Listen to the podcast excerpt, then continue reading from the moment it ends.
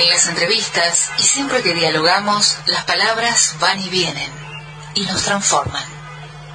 Una palabra no dice nada. Muy bien, y después de este, de este recuerdo, creo que, que no lo podíamos dejar de hacer, de Salvador Allende. Eh, seguimos en, el, en la tinta latinoamericana y tenemos el- la gran alegría de saludar a la diputada Vanessa del Castillo, que nos habla desde México. Hola, mucho, este, pues muchos, muy buenos días a todas, a todos ustedes. Muchísimas gracias por haberme invitado a su programa. Este, y en un día pues, eh, tan importante y para recordar en toda América Latina. Sí, señor. Tal, tal cual. Bueno, qu- quien te habla es Claudio Angelini y aquí lo tengo a mi lado a mi compañero Daniel Guerín. Así que eh, realmente te agradecemos mucho este rato. Ah, Vanessa, ¿cómo te va? Buenos días. Hablamos contigo hace un tiempo largo atrás y es un placer volver a contactarte. Eh, Hola, hemos, estamos viendo desde nuestro cono sur un, un reacomodamiento de México como siempre lo soñamos que podía ocurrir y está ocurriendo, como había pasado muchos años atrás y hoy estamos recuperando. Eh, México colaborando con Cuba, México marcando diferencias con Estados Unidos, México haciendo de mesa de diálogo posible en la, entre la oposición venezolana, sin que Estados Unidos estuviese en el medio, y México dándole un puntapié a, a la CELAC y un discurso sobre la CELAC que realmente nos emocionó. ¿Cómo lo está viviendo esto desde nosotros, que nosotros vemos acá, lo está viviendo el pueblo mexicano? Bueno, pues eh, nosotros desde que llegó nuestro movimiento, que es un movimiento de la izquierda, eh, siempre hemos tratado de regresarle al pueblo de México pues la dignidad y que pueda levantar la cabeza. Los anteriores gobiernos obviamente eso es lo que a veces querían que nosotros siguiéramos sometiéndonos a, a un pueblo como es de Estados Unidos, a un gobierno como es de Estados Unidos, para que eh, pudiera ser de nosotros y que hubiera intervenciones cuantas veces quisiera y, y no pasaba nada.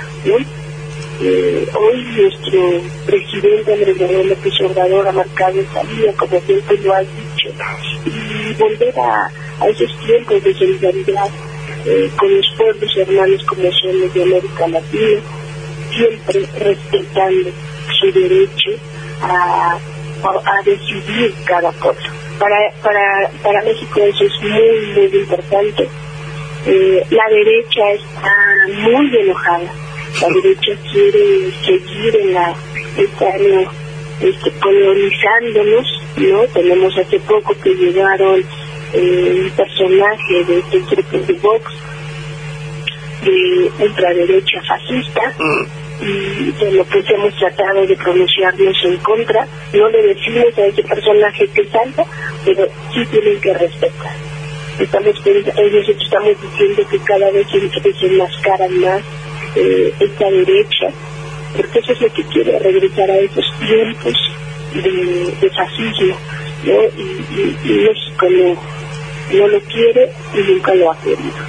Entonces, para nosotros eh, tenemos cada vez que, que pronunciarnos más, eh, informar más a la ciudadanía de que nuestro gobierno es un gobierno realmente para el pueblo y, y buscar siempre las condiciones para que nuestro pueblo se pueda.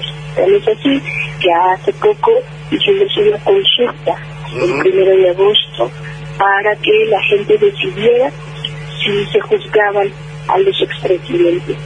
Sin embargo, eh, la misma derecha, y junto con, con este Instituto Nacional Electoral, pues generaron las condiciones para que entre menos gente participara, pues era mejor. Aún así, se lograron 7 millones, de los cuales, por ejemplo, eh, la derecha ahora en la última elección, que fue el 6 de julio, ellos lograron casi 6 millones. Entonces, fue una gran, una gran eh, participación, donde el, fraca el que fracasó fue este instituto electoral, eh, que no generó esas condiciones como se proponía en un principio, que fuera la consulta el día de la elección. Pero obviamente pues, la derecha tiene miedo, tiene miedo de que realmente se le juzgue. Tal vez que algunos expresidentes salieran supuestamente de vacaciones, por las dudas, ¿no? y eh, ahora, pues en estas últimas sesiones que hemos tenido en la Cámara de Diputados, hemos dado ya el, reglamento para que sea una herramienta el próximo 21 de marzo del 2022 vamos a generar un plebiscito en el cual pues eh, es, es- se llama la revocación de mandato para que ningún presidente creemos que ha actuado mal contra nuestra patria, contra el pueblo, tenga que durar los seis años. Que a la mitad de su mandato, si no nos conviene, le podamos destituir.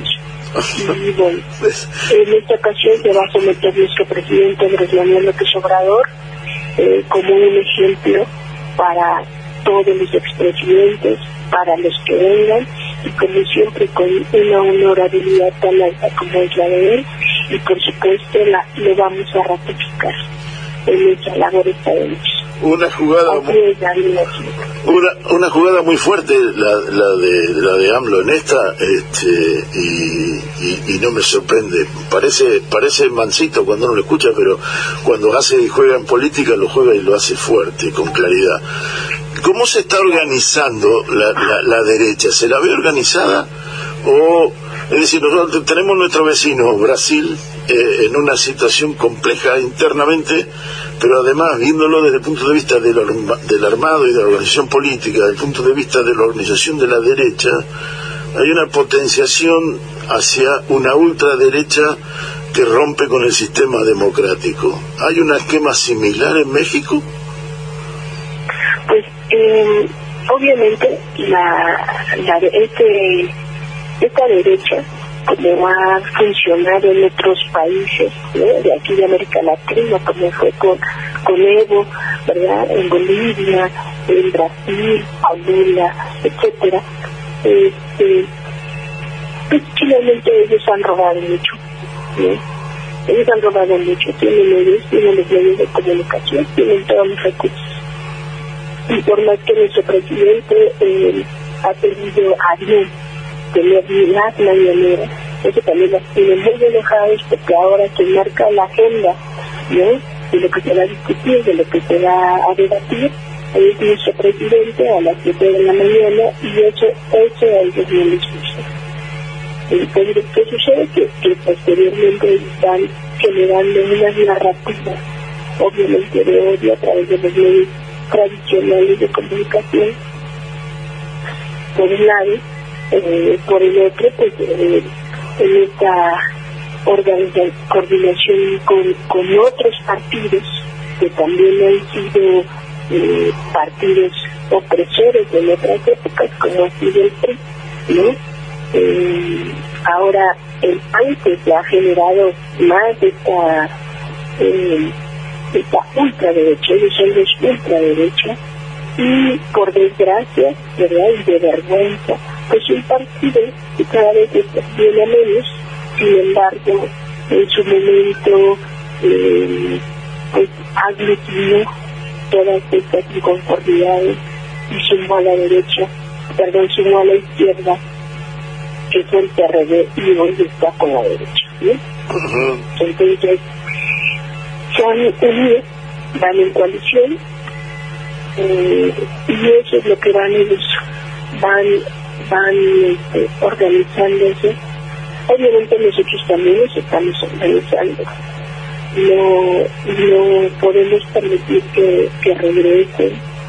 Eh, Han robado muchísimo, ahorita es una gran eh, vergüenza, por ejemplo, que Calderón eh, propuso a su esposa en la lista número uno de Pluri, ¿verdad?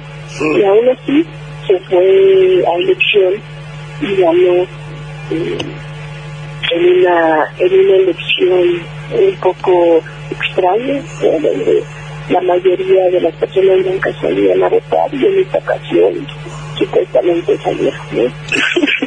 en un, tuvo más votos que las firmas que ella reinó, este recabo, perdón, eh, para su, su partido que querían hacer. Y, y, y la, la esposa de Calderón, eh, hay personas como eh, Moreira, ¿no? que ha dañado muchísimo al estado de Coahuila, eh, etcétera, personas de esos, de ese tipo. Eh, nuestra bancada, obviamente, pues es una bancada de, de personas que venimos de, de, de abajo, ¿no? de la compañera que tiene eh, todo el tiempo arrastra los pies para ir a tocar la puerta, que, que entrega un volante, etcétera. Y esos son los hospitales de la bancada que obviamente vamos a, defender a Puebla, a la nación, y, no vamos a permitir que esta derecha nuevamente se quiera incrustar y hacer daño a nuestro pueblo, y menos a nuestro país. ¿Y, y cómo, cómo ves ese juego eh, en, la, en, el esquema interno? en lo que estamos jugando a nivel eh, eh, latinoamericano, sobre todo eh, la construcción del grupo de Puebla o de la sí, del grupo de Puebla que, que se dio de la mano de, AMLO y que nos ha, aglutinado a muchos dirigentes tienen vinculación con, con el desarrollo en México o es solo a nivel internacional esto?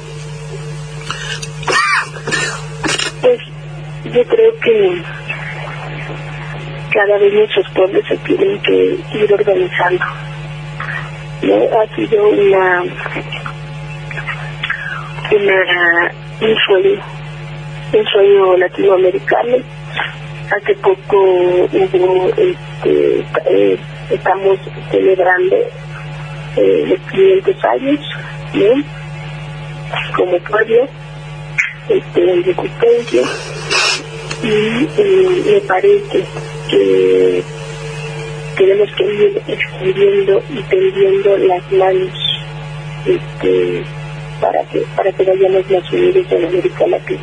La derecha es clasista, la derecha es racista, es telefónica, y, y, lo que quiere, pues obviamente, ir a dejarle, dejarle someterse como tapete para este, los países que han intervenido por siglos a, nuestro, a nuestra América Latina para seguir saqueando nuestros recursos naturales, o lo poco o lo mucho que quiera, porque han robado bastante. Eh, yo creo que tenemos que, que ir de, pues ¿no? Como, como pueblos de América Latina y esperemos que, que así sea, ¿no? que, que más eh, eh, países de América Latina donde todavía toda esa derecha pueda lograr eh, transformarse y aún así pues este unirse en el mismo camino para, para mejorar las condiciones de vida de toda la población ¿verdad? de nuestros países hermanos. Fantástico. Vanessa, muchísimas gracias por, por su tiempo, diputada. Eh, volveremos a molestarla. Vamos a intentar hacer algo tripartito con un compañero que está en Brasil pero hoy no nos salió. La semana, en la semana vamos a ver si lo podemos reorganizar. Eh, le agradecemos mucho su tiempo. Vaya a cuidarse que le escucho la voz tomada. Está media enfermita y, y que tenga un muy buen fin de semana. Muchísimas gracias a ustedes, Dani, a todos. Muchísimas gracias por haberme eh, invitado y, y seguir eh, tomando en cuenta. Por supuesto que nos ponemos de acuerdo en la semana Perfecto. Ya estoy con menos, con menos irritada la garganta. Entonces, después del temblor nos salimos descalzas, mi hija y yo, y con lluvia. Entonces, no, nos enfermamos, pero ya estamos bien. Bien, mandamos un gran, un gran abrazo. Un gran abrazo y si tiene oportunidad a AMLO dígale que acá tiene dos grandes y profundos admiradores, este, eh, por lo menos en Bahía Blanca. Un fuerte abrazo, Vanessa, muchas gracias.